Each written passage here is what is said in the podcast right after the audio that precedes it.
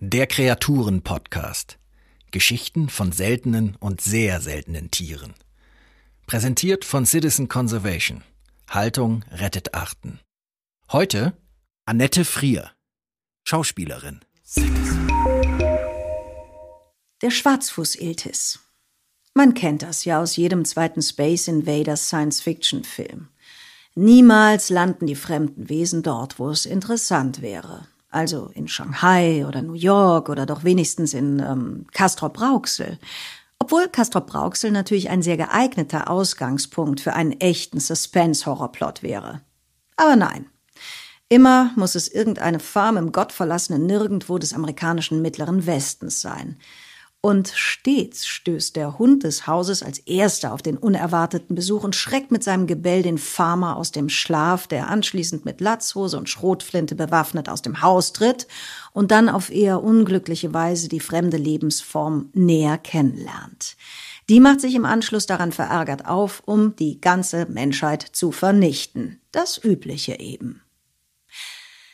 Wir schreiben den 26. September 1981. John Hawke wird auf seiner Farm in Meeteetse, einer gottverlassenen Gegend in Wyoming im amerikanischen Mittleren Westen, mitten in der Nacht vom wütenden Gebell seines Hundes Shep geweckt.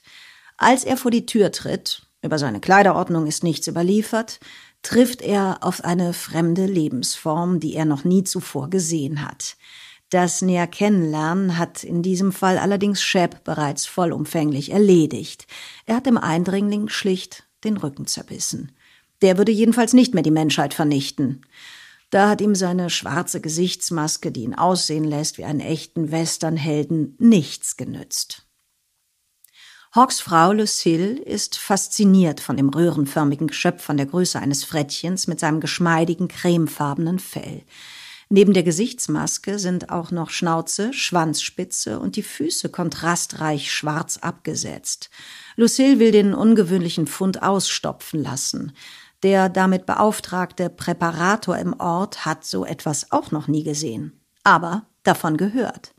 Sofort verständigt er die Naturschutzbehörde und sein Verdacht bestätigt sich. Auf Hawks Farm ist ein leibhaftiger Schwarzfuß-Iltis aufgetaucht, eine Tierart, die seit zwei Jahren als ausgestorben galt, nachdem die letzte bekannte wildlebende Population in South Dakota bereits 1975 erloschen und das letzte in menschlicher Obhut lebende Exemplar 1979 gestorben war. Dass es überhaupt so weit kommen konnte, ist eine Geschichte, die tief in die amerikanische Historie reicht. Denn einst hatten Schwarzfuß-Iltisse ein riesiges Verbreitungsgebiet, von Kanada über mindestens zwölf US-Bundesstaaten bis nach Nordmexiko. Als die europäischen Siedler nach Westen vordrangen, stießen sie in den endlosen Weiten der Prärie auf Abermillionen Bisons, die ruhig und majestätisch dahinzogen, wenn sie nicht gerade etwas unmajestätisch ins Stolpern gerieten, weil sie in den Bau eines Präriehundes getreten waren. Die dicklichen Nager lebten ebenfalls zu Abermillionen in der Prärie in großen Kolonien voller unterirdischer Gänge und Baue. Bisons und Präriehunde standen in einem gut austarierten Gleichgewicht zueinander. Die massigen Wiederkäuer fraßen das lange Präriegras ab und schufen so Lebensraum für die eher offenes Terrain bevorzugenden Präriehunde. Allerdings zogen die Bisons quer durch das ganze Land, sodass das Gras sich nach und nach erholen konnte und der Ausbreitung der Präriehunde Grenzen setzte. Dann kamen die Europäer, knallten im 19. Jahrhundert die Bisons in kürzester Zeit fast bis zur Ausrottung ab und stellten stattdessen Rinder auf die Prärie. Die grasten umgehend ganze Landstriche kahl, zur Freude der Präriehunde, die sich nun in Massen vermehrten. Schneller als die Europäer New York City errichteten die Präriehunde Ende des 19. Jahrhunderts gigantische Nagermetropolen. Ihr Bestand explodierte förmlich. Es wird geschätzt, dass allein in den USA zu dieser Zeit fünf Milliarden Präriehunde lebten. Da Kühe aber auch ganz schön schwer sind, brachen sie ebenfalls häufig in den Bauen und Gangsystemen der Nager ein und verletzten sich dabei so stark, dass sie verendeten. Das brachte die Farmer auf die Palme, zumal die Präriehunde auch noch schamlos über ihre Äcker herfielen. Es begann eine groß angelegte Vernichtungsaktion. Jahrelang wurde nicht nur auf jeden Präriehund geschossen, der seinen Kopf aus der Höhle zu strecken wagte, sondern die Tiere wurden systematisch mit Strichninködern vergiftet und in ihren Bauen vergast.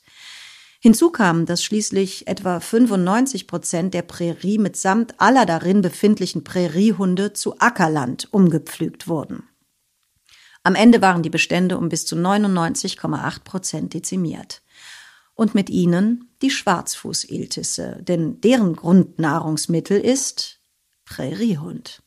Etwa 100 der Nager erlegt ein Schwarzfußiltis im Jahr. Außerdem wohnt er in den unterirdischen Bauen, die sein Futter für ihn gebaut hat. Daher sein röhrenförmiger Körperbau. Eine einzige Schwarzfußiltis-Familie braucht also bereits eine kopfstarke Präriehundkolonie, um langfristig überleben zu können. Und davon gab es immer weniger. Doch es kam noch Ärger.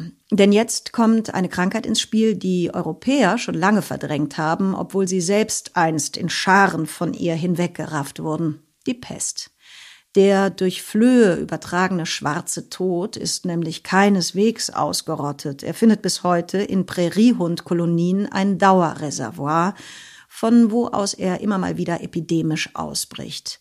Menschen sind nur selten betroffen, zudem stehen Impfstoff und Antibiotika bereit. Präriehunde aber werden regelmäßig dezimiert und mit ihnen erwischte es immer wieder auch die Schwarzfußiltisse. Das war am Ende dann doch zu viel für die eleganten Iltisse, weshalb sie in den 1970er Jahren endgültig abdankten. Bis zu jener schicksalshaften Nacht im Jahr 1981 in Meeteetse, Wyoming.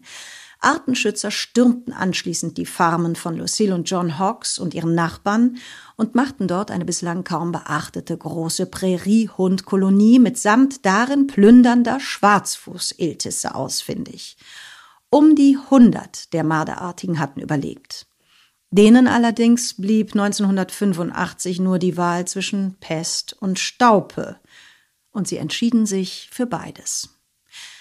Die letzte Population brach wegen der beiden von Europäern eingeschleppten Krankheiten in kürzester Zeit zusammen, und die alarmierten Artenschützer konnten in letzter Minute gerade mal noch 18 Iltisse retten, die sie umgehend in Schutzhaft nahmen. Der gesamte freilebende Restbestand aber fiel den beiden Seuchen zum Opfer. Doch die 18 Geretteten ließen sich nicht unterkriegen. In Zoos und Zuchtanlagen wuchs der Bestand allmählich wieder an. 1991 wurden schließlich erste Wiederauswilderungen gewagt. Aber es bleibt eine zähe Angelegenheit. Die Wildpopulation beträgt heute gerade mal wieder etwa 300 Tiere. Noch immer sind die Iltisse, die eine eher unbiblische Lebenserwartung von nur drei bis vier Jahren haben, auf steten Nachschub aus den Zoos angewiesen. Und noch immer lauert da draußen die Pest. Deshalb werden Schwarzfußiltisse seit einiger Zeit regelmäßig geimpft. Dummerweise wirkt der Impfschutz nur etwa ein Jahr lang. Also fahren Artenschützer regelmäßig durch die Nächte des Mittleren Westens, um der Risikogruppe eine Boosterimpfung nach der anderen zu verpassen. Gleichzeitig wird versucht, pulverförmiges Gift in Präriehundbaue zu blasen, um die eigentlichen Überträger der Seuche, deren Flöhe nämlich, zu eliminieren. Und dann kam auch noch Covid-19. Die Pandemie bedrohte den Schwarzfuß-Iltis gleich doppelt. Zum einen gelten Marderartige als ziemlich anfällig gegenüber jedweden Coronaviren. In Europa infizierten sich reihenweise Nerze mit Covid. Eine weitere Seuche aber hätte den fragilen Bestand der Schwarzfuß-Iltisse endgültig erledigen können. Ein Lockdown für die Iltisse kam nicht in Frage. Ein Zuchtausfall von nur einem Jahr hätte bei den kurzlebigen Tieren einen Bestandseinbruch um ein Drittel bedeutet. Bei der engen genetischen Basis der Gesamtpopulation ist ein ständiger Austausch zwischen den verschiedenen Zuchtstandorten essentiell. Also entwickelten die Forscher bereits im Mai 2020 einen ersten Corona-Impfstoff für Schwarzfußiltisse, der auf demselben Prinzip beruhte wie später für den Menschen genutzte Vakzine. Da für Iltisse keine so umfassenden klinischen Prüfungen vorgeschrieben sind wie für die Menschen, konnte die Reinimpfung der Tiere bereits im September 2020 beginnen, lange bevor die erste Impfkampagne für Menschen startete. Und glücklicherweise auch bevor das Virus allzu großen Schaden unter den Tieren anrichten konnte. So wurden die Schwarzfußiltisse zur ersten immunen Herde der Corona-Pandemie. Am Ende des ersten Corona-Jahres gab es dann schließlich noch eine gute Nachricht. Wir erinnern uns. Alle heute lebenden Artgenossen stammen von jenen 18 Ursprungstieren ab, die 1985 vom Farmland bei Metizi gerettet worden waren. Das bedeutet, dass die genetische Vielfalt innerhalb dieser Iltisse nun ja ähm, nicht besonders vielfältig ist. Am 10. Dezember 2020 wurde Elizabeth Ann geboren. Das kleine Iltis-Mädchen ist die Tochter von Willa, einer jener 18 Überlebenden von Metizi. Willa selbst hatte aber nie Junge bekommen. Ihr Erbgut fehlt im Pool. Ein vorausschauender Biologe hatte noch zu Willas Lebzeiten Hautzellen von ihr gesammelt und tiefgefroren. Deren DNA wurde nun in eine entkernte Eizelle eingesetzt und herangezüchtet. Nach zahlreichen Fehlschlägen kam mit Elizabeth Ann schließlich ein perfekter Willa-Klon zur Welt, der nun einen gehörigen Schuss frisches Blut in die Verwandtschaft bringen kann. Damit auch zukünftig immer mal wieder nächtens außergewöhnliche Geschöpfe auf den Farmen im gottverlassenen Nirgendwo des amerikanischen Mittleren Westens auftauchen können. Danke fürs Zuhören. Das war ein Podcast von Citizen Conservation. Haltung rettet Arten. Eine Initiative zum Aufbau koordinierter Erhaltungszuchten gegen das Artensterben. Text Heiko Werning. Citizen Conservation finden Sie auch auf Facebook, Instagram, Twitter und YouTube oder unter www.citizen-conservation.org.